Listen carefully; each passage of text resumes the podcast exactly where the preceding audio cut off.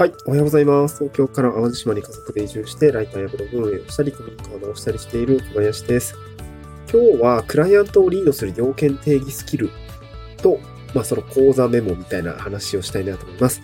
クライアントをリードする要件定義スキル講座ですね。うん。まあ、これはちょっと自分用に、えっと、音声、まあ、喋りながらアウトプットすることによって、え、まあちょっと自分の頭の中にあるネタをですね、ちょっと吐き出して、えー、喋りながらちょっと整理をしていこうという、まあ自分用のメモなので、えー、これがちょっとどうなっていくのかわかんないですね。はい。で、今日はまあ叩き台ということで、まあなんでこの話しよう、しようと思ったのか、きっかけみたいな話をさせていただいた後に、えー、じゃあ具体的にこのクライアントをリードする要件的スキルって何になりそうなのか、何なのかみたいなところを、ちょっと頭の中をちょっと、まあ、ブレインダンプしていきたいなと思います。で、最後に、まあ、講座にするんだったらどういう構成にしようかなっていうのをなんかちょっと喋りながら考えてみたいなと思います。はい。まず一つ目ですね。このクライアントをリードする要件的スキル講座という、まあ、その、ツイッターでつぶやいたんですけど、これツイッター貼っとこうかな、概要欄に。まあ、あの、ちょっと前なんですけど、あのー、もともと、あのー、講座やってみないですか？みたいな。ウェブセミナーみたいなのやってみないですか？っていうふうに、えー、まあな、うちうちで言われていて、まあ、とはいえ、そこまで実績があるわけじゃないので、まあ、何、何が話せるのか、何、どういったことを価値提供できるのかっていうのはいろいろ考えてました。まあ、いろいろきっかけがあって、こう、まあ、会議をしたときに、なんかその、進め方がすごくいいいいですね、みたいな、それざっくりとしてんだけど、あの、まあ、なんかそこの、進め方がいいですねって言うと、あとまあその進め方をまあ進行するための資料作りが上手ですねみたいなこと言われたので、ああ、そういうのはいいんじゃないですかみたいな感じで言われて、どうですかって言われてたんですけど、なんかちょっと、うん、難しくて それ自体を講座する、講座にすることっていうのはなんか需要があるのかもちょっと微妙だったし、あの、まあその中で、まあちょっと寝かせてたんですよね。で、その後に、あの、この、えっと、オンライン書講座の 音声版を聞いていたときに、あの、オーナーの方が、あの、まあ、要件、その、値付けって難しいよね、みたいな話。まあ、どういうものに価値、あれかな、講座の中で、確かインスタグラムの運用代行の仕事を獲得したんだけれども、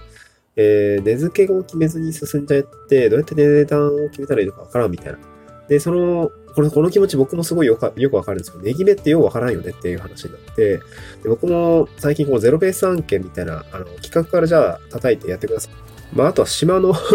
あの、まあ、なんていうのかな。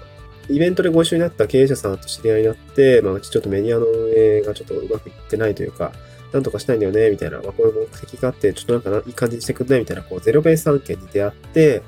はあ、みたいな。で、じゃあどういう目的ですかねみたいな感じで、お話ししていく中で、じゃあ、それ、自分ができることと、まあ、それに根付けをしていくっていう仕事がちょっと増えてきて、まあ、なんかゼロ、いや、本当なんかいろんな仕事があるんですけど、あの、そういうので、見積もり出す機会が結構増えたんですよね。そうなった時に根付けむずって思ったんですよね。で、根付け、しかも僕がやっている仕事なんか結構若干幅が広くて、うん、なんかまあ、言うたら多分オーダーメイドみたいなところになるんですかね。やっぱゼロベース案件が多くて、うん、相場ってないなっていうところがあって、で、そしてこれクライアントさんもわからんよなっていうような案件だったんで、なんかセミナー主催とか、えー、自治体のちょっとセミナー主催もちょっと、まあ、あの、プロポーザルと通ったみたいで、あの、セミナーやらないといけないんですけど、まあ、それの見積もりとかもようわからんよねっていう感じで、こう、一応出すには出したんですけど、そしてクライアントさんもそれって見積もり出してもらわないとわからないよねっていう、まあ、その、業務自体を要件定義して、それに値付けをしていって、まあ、それが妥当なのかどうかっていうところを、まあ、確認するフェーズもお客さんと一緒にやっていかないといけないっていう局面が増えたんですよね。でそうなった時に、まあ、値決めって、まあ、要は何をどこまでやるかで決まるよねっていうような話を、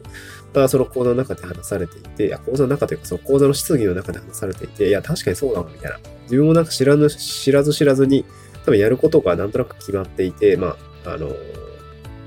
決まっていて、まあ、どこまでやるのか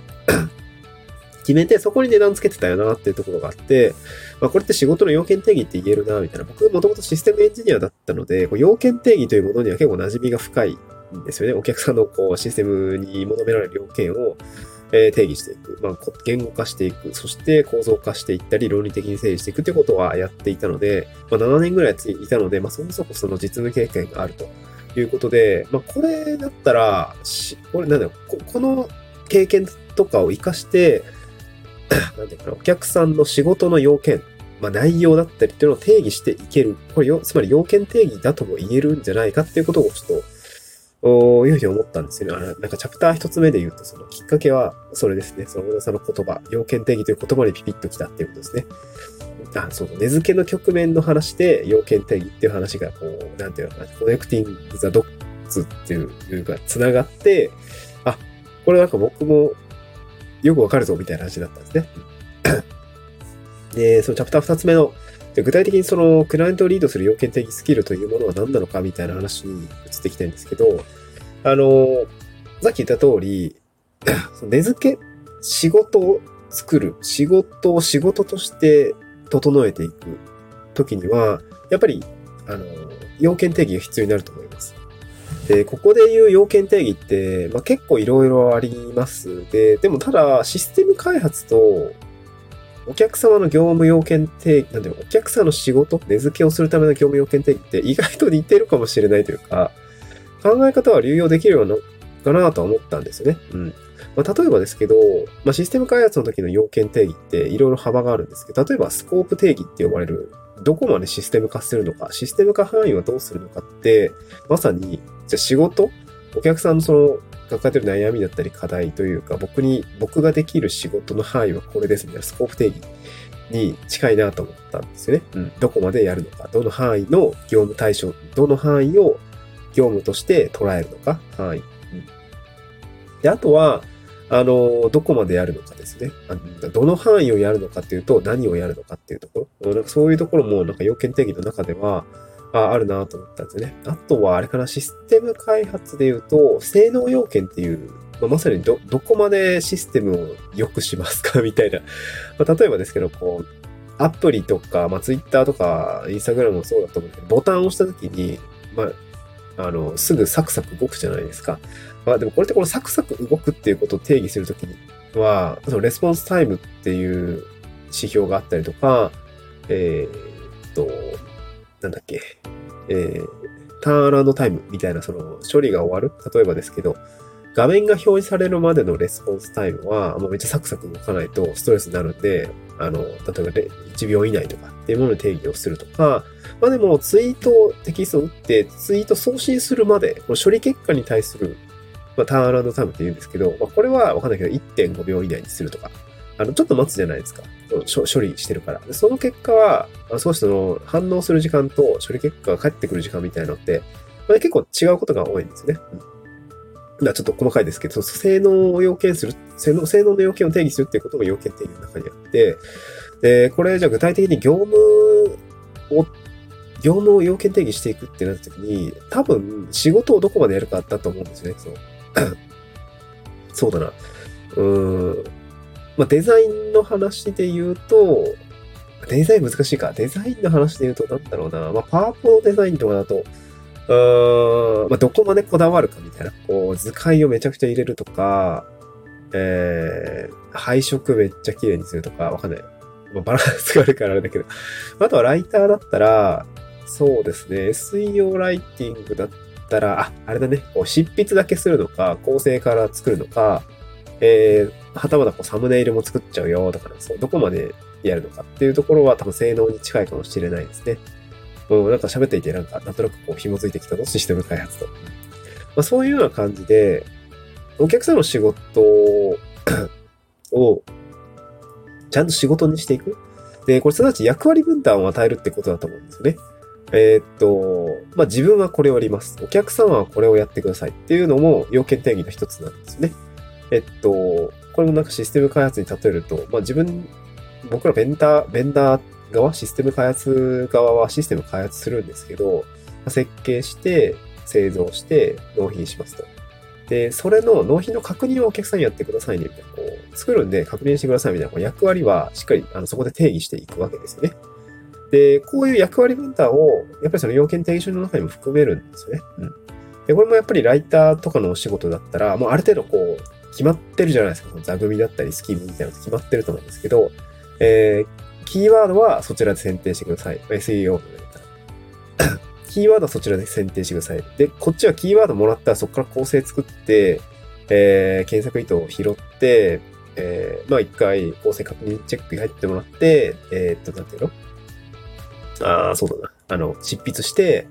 うーん、まあ原稿を収めますね。納品形式こうしますみたいなことで、大体もうなんか、形ができてるじゃないですか。でそういう、なんだ、仕事の、なんだろうな。うん、仕事の進め方も、まあ、業務フローみたいなものだったりすると思うんですけど、そういうなんか、業務フローを整えたりとか、えー、やること、役割分担っていうのを整えていくってこと自体が、えー、実は、それを、ウェブライターの業界で言うと、それがもうスタンダードなこう業務フローだったりとか役割分担になっているんだけれども、えー、そういう仕事ばっかりじゃないじゃないですか。その、本当にゼロベース案件って、じゃあ誰が何をするのか、どのようにこう、やるのか、その何をどういう形で納品して、どういうこう、ラリーを踏まえて仕事にしていくのか、えー、確認のプロセスだったりとか、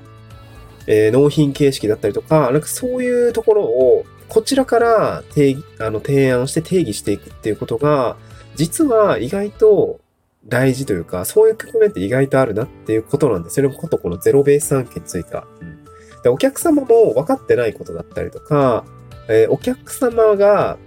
それをやるのがしんどいとかね、忙しすぎて、なんかもういい感じにセミナー、なんかセミナー開催したいとか、あの、あるじゃないですか。自分の事業をやっていて、えー、その事業をやってる参加者さんだったりとか、これから新規リード取りたい、えー、お客、見込みお客の方にセミナーを開催して、えー、リードを取りたいんだってなった時に、やりたいことは、あの、別にセミナー開催したいわけじゃなくて、えー、なんていうのかな。セミナーを開催した結果、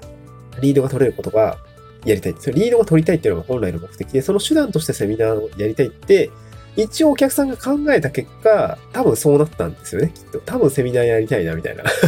感じになって、そうなった時に、うん、まあ、その、なんとなく方向性はお客、まあ、この時点でも役割って結構決まってるじゃないですか。お客さんがちょっと方向性を与える。うん、なんかいい感じでセミナーやってほしいってなった時に、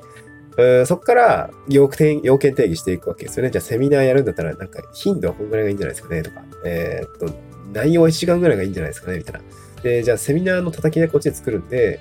そっちであの確認してもらって、じゃあ実際に講師のアサインとかどうしましょうみたいな、そのまさに業務フローですね。確認のやり方だったりとか、役割分担っていうところを磨いていく。あのこちらから提案して定義していくっていうことができると、きっとなんか仕事になって、それが仕事になっていくんじゃないかなと思いました。その中で役割分担だったりとか、自分がやる範囲、えー、が定まるので、そこで初めて、じゃあこれいくらですみたいな感じになるのかなというふうに感じました。あ、すごいね、今ね、あの、ちょっと今熱くなってきたんですけど、喋っていて、そうそうそう、そういうことが言いたかったわけですね。あの、そういうことが実は、スキルの一つだよねっていうことに今回気づかされたという話ですね。うん。あ、よかった。いいぞ。この自分、ちゃんと喋るっていいですね。えっと、もう最後3つ目の、もうこれ13分でなっちゃった、長くなっちゃってるんだけど、そうだな、これを講座にするってなった時に、どういう講座にすべきかな。まあ、やっぱ講座であるからには、その聞いた人に、聞いた人がどのようなこう、悩みを抱えていて、まあ、それに答える講座にしないといけないよね。まあね、セミナーを受ける人の講セミナー、この講座を受けた人ってどういう悩みを持っているかというと、そうだなどうだろうな、要件定義ができないって、多分何したらいいかわかんないっていう感じなのかな。お客さんになんか言われて、ああ、そっか困ってることあるんですね。から前に進まない人みたいな感じですかね。ああ、なんか、なんかこう、困ってそうなんだけど、まあ、僕にできることが何かもわからなければ、お客さんが何して欲しいかもなんかよくわからんが、多分困ってるから助けた方がいいとは感じているみたいな人ですかね、ペルソナは。で、そうなった時に、何を提供できるかって言うと、やっぱ仕事にして、ま、要件定義を、多分ヒアリングから入るんですよね、大体。姿勢を変えるのも大体ヒアリングから入るんで、どういうことで困ってるんですかってなって、その困っていることをどのような仕事に落としていくか、ヒアリングの、ヒアリング力だったり、うん、なんかそれを整理するような、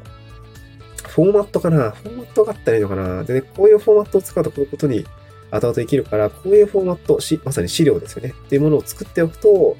えー、っと、まあ、誰でも割とこう、聞くことが分かって、えー、一定の品質で、業務要件定義ができていくよ、みたいな。やっぱり僕の、できることって、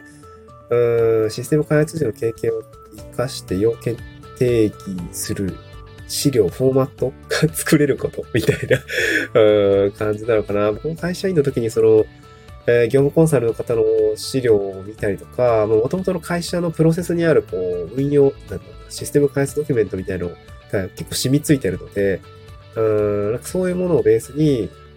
決めること、まさにフォーマットっていうものを、フリーランスの業務要件に、要件定義のフェーズに合わせると、こうなるよ、みたいな、こう置き換えるのかな。まあ、誰みんながみんなシステム開発やってるわけじゃないから、うん、ライターだったりとか、まあ、ライターの仕事ってわけでもないと思うんだけど、デザイナーだったりとか、だオンラインショーの方が、あれかもね、結構相性いいのかもしれない、やっぱり。うん、なんかそういう漠然としたお客様の課題に対してどのようなことができそうか、これまさに要件提供するっていうことを考えるというスキルとして講座で価値提供できたらいいのかなっていうふうには、うん、思いましたね。だからまあまとめると、講座にするんだったら、えー、ペルサナの定義をして、ヒアリングから入って、フォーマットを整えて、どういうことを、どういう感じでご要件定義してまとめて、まあ、言語化をしたらいいのかっていうことの一連の流れと手順とまあ、便利なフォーマット集みたいなものが価値提供できたら、いいのかもしんないですね。うん。これでどうでしょう。クライアントをリードする要件的スキル。うん、まあ、その中に、フォーマット、まあ、一番はフォーマットかな。で、コミュニケーションスキルみたいのがあったらいいし、あとはプロジェクトマネジメントスキルなのかないや、そこまで行くとちょっとボリューム多いし、ようわからんから、ちょっとまあ、資料制作フォーマット作成術とかにしとこうかな。やっぱりね。うん、要件定義スキル講座。はい、そんな感じで頑張っていこうかなと思いました。えー、っと、はい。えー、これでちょっと講座をね、作ってみようかなと思いました。はい。まあ、ちょっとやっぱり壁打ちはしたいな。ちょっと誰かと壁打ちします。はい。聞いてくださってありがとうございました。